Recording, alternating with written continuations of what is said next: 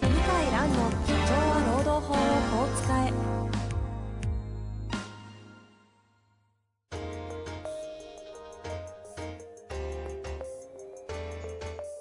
法律の下で展開されるビジネスの世界ポッドキャスト「社長は労働法をこう使えば」弁護士の向井蘭が経営者の立場に立って経営者が知っておくべき労働法の基礎だけでなくビジネスに関する法律の問題を分かりやすく解説しますこんにちは、遠藤和樹です。向井蘭の社長は労働法をこう使え。向井先生、本日もよろしくお願いいたします。はい、よろしくお願いします。さてさて、行きたいと思います。はい。私、あの、共通のお知り合いのあの、石原先生の番組始めまして。あ、そうですね。聞いてます。あ、聞いてます。はい。やることになりましたので。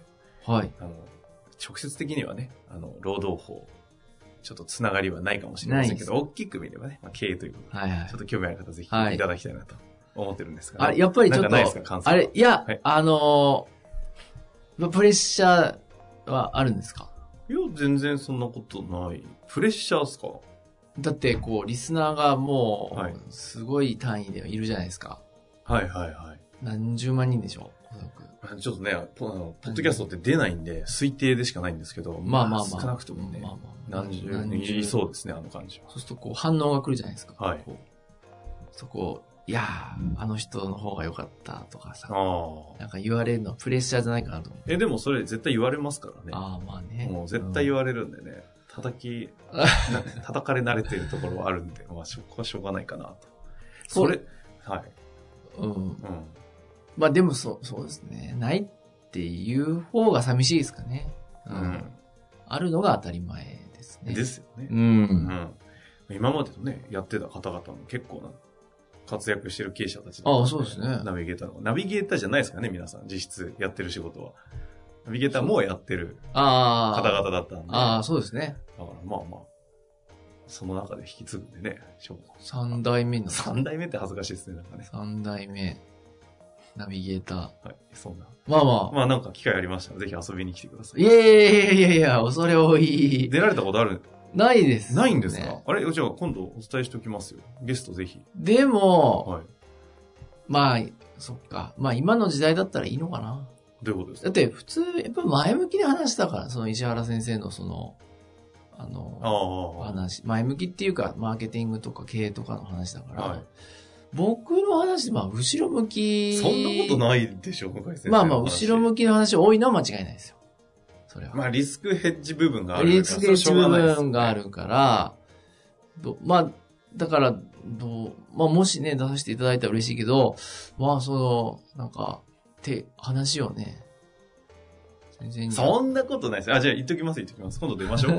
やりましょう。いやいや、まあ、いや、それはありがたいですけどね、こ、この番組にも、ね。いい、リいスいナーの効方果々がで。、そりゃそうえじゃあやりましょう。う。言っときます。ぜひぜひ。はい。さて、今日もご質問来てますが、今日はですね、一部上場企業の新卒の方でして、はい。ちょっと質問がすごいシンプルなんですが、えー一部上場企業で、えー入社した新卒のものです。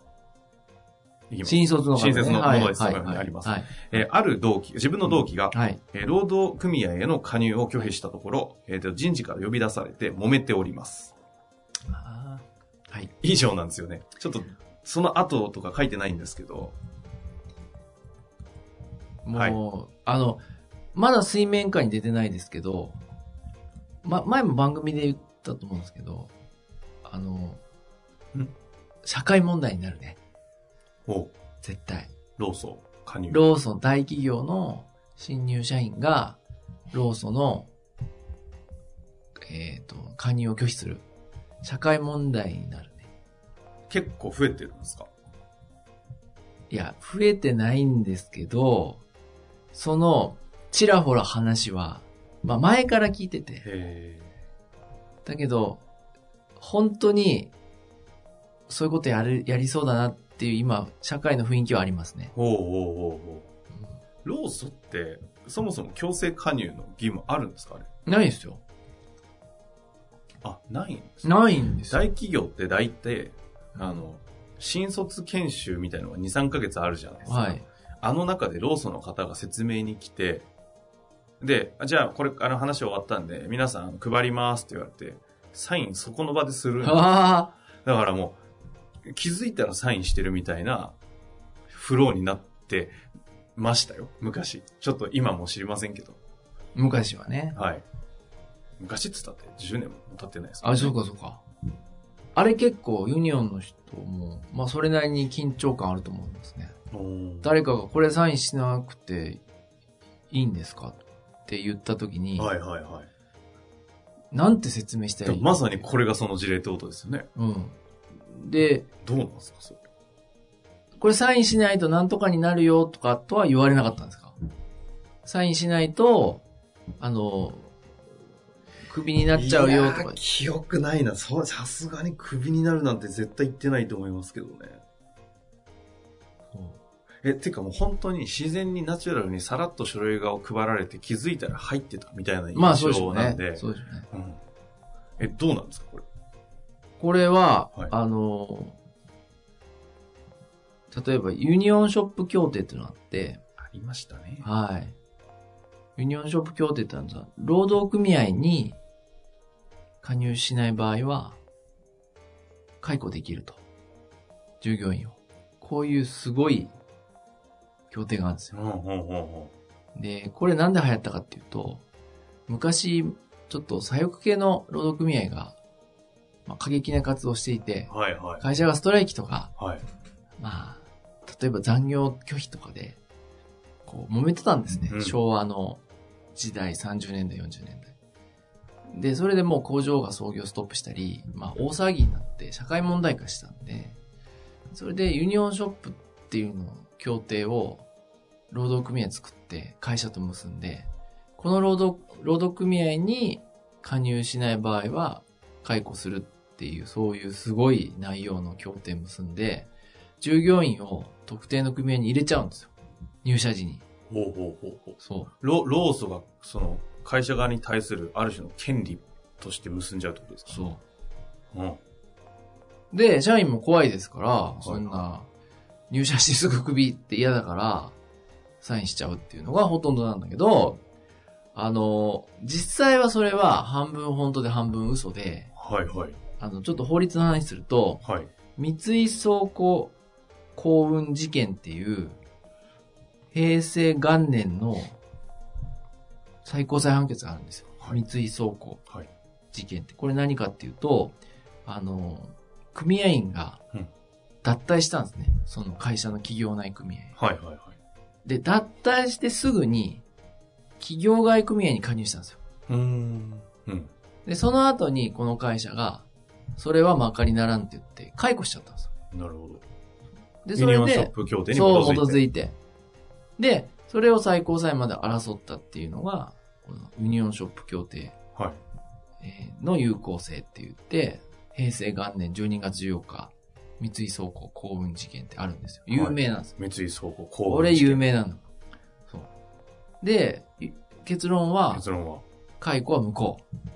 なぜですか他の労働組合に加入している限りにおいては、それは労働者の意思を尊重すべきだっていうことで、解雇は無効なんだ。へえ。だし、仮に、例えば、今ですよ。仮に、組合費払わないって人が出てきて、解雇できるかって言ったら、できないと思うな。会社が。けどユニオンショップ協定的にはできるんですよね。できる。けど、本当にできるか、未だにわかんないですよ。はあ、一応そういう協定があるだけなんですか発動するか微妙ってことですか抜かずの刀って言われて。へえ、お数の方なった。えで、もなんでかっていうと、大騒ぎになったら、困るのは組合なのよ。だって宣伝になっちゃうから。で、万が一負けたら、お墨付きもらうことになるじゃないですか。入らなくていいんだって。はいはいはい。そしたら、もう新入社員の半数以上入んなくなったし、あの20代の子なんか半分以上脱退しちゃうから、もう、労働組合組織自体は崩れちゃうよね。本当ですね。で、既得権ぶっ壊せって立花高橋さん言ってんだけ N ど僕。とですかはい。はい。あの、今の埼玉県の参議院議員の補欠選挙で、うんうん。対立候補の上田さんを支援しているのは連合埼玉なんですよ。で連合埼玉って、やっぱりあの、大きな会社の工場とか、公務員とかの労働組合がメインなんですよ。はあ、堀江さんが解説してましたね。うん裏にいるのは連合埼玉とかだから、みたいな、そういう話なんですね。だからメインはユニオンショップで組織力維持してるんですよ。はいはいはい。そうだけど、本当に納得して入ってる人どのぐらいいるかって言ったら、かなり微妙で、だって組合費って月になんかこう、3000円から5000円ぐらい気づいたら取られてますよね。うんプリッと2%ぐらいじゃない ?2% って、相当若者からしたら。増税。分ですよ。増税分。なくなったら、2%組合費払わなくていいってなったら、まあ嬉しいですよね。うん。嬉しい。じゃあすぐ会社クビになるかって言ったらならないってこと分かったら、これはもう王様の耳やロバの耳だと言ってるのと同じで、みんな入らなくなりますね。あれそもそも、今における労働組合への加入の本質的な意味、意義っていうのはどこにあるんでしたっけない。言い切りますだって、労働組合って、賃上げとか雇用維持とか、ベア的なやつですかで、最終的にはストライキとかして、はい。ガンガンこう会社とやり合って、労働者の権利実現するってことなんだけど、まあ、これ聞いてる方は異論あるかもしれないけど、僕も知ってるんですよ、企業内組合の実態は。だ多くはちょっと語れませんが、はい。まあ、組合かな、これ。って思うことが多数あります。うー。うんん。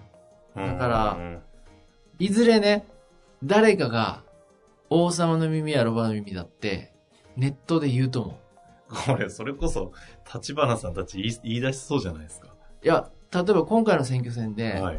連合さんと喧嘩しちゃって、ああはあ例えば、揉めたりするじゃないですかうんう。ん例えば、こう、街頭演説とかで。うんうんすると、一般に生活してると僕らって知らないけど、連合ってやっぱ組織力すごいから、その、ちらっとこう、裏の面が YouTube とかで流れる可能性あるんですよ。はいはいはいはい。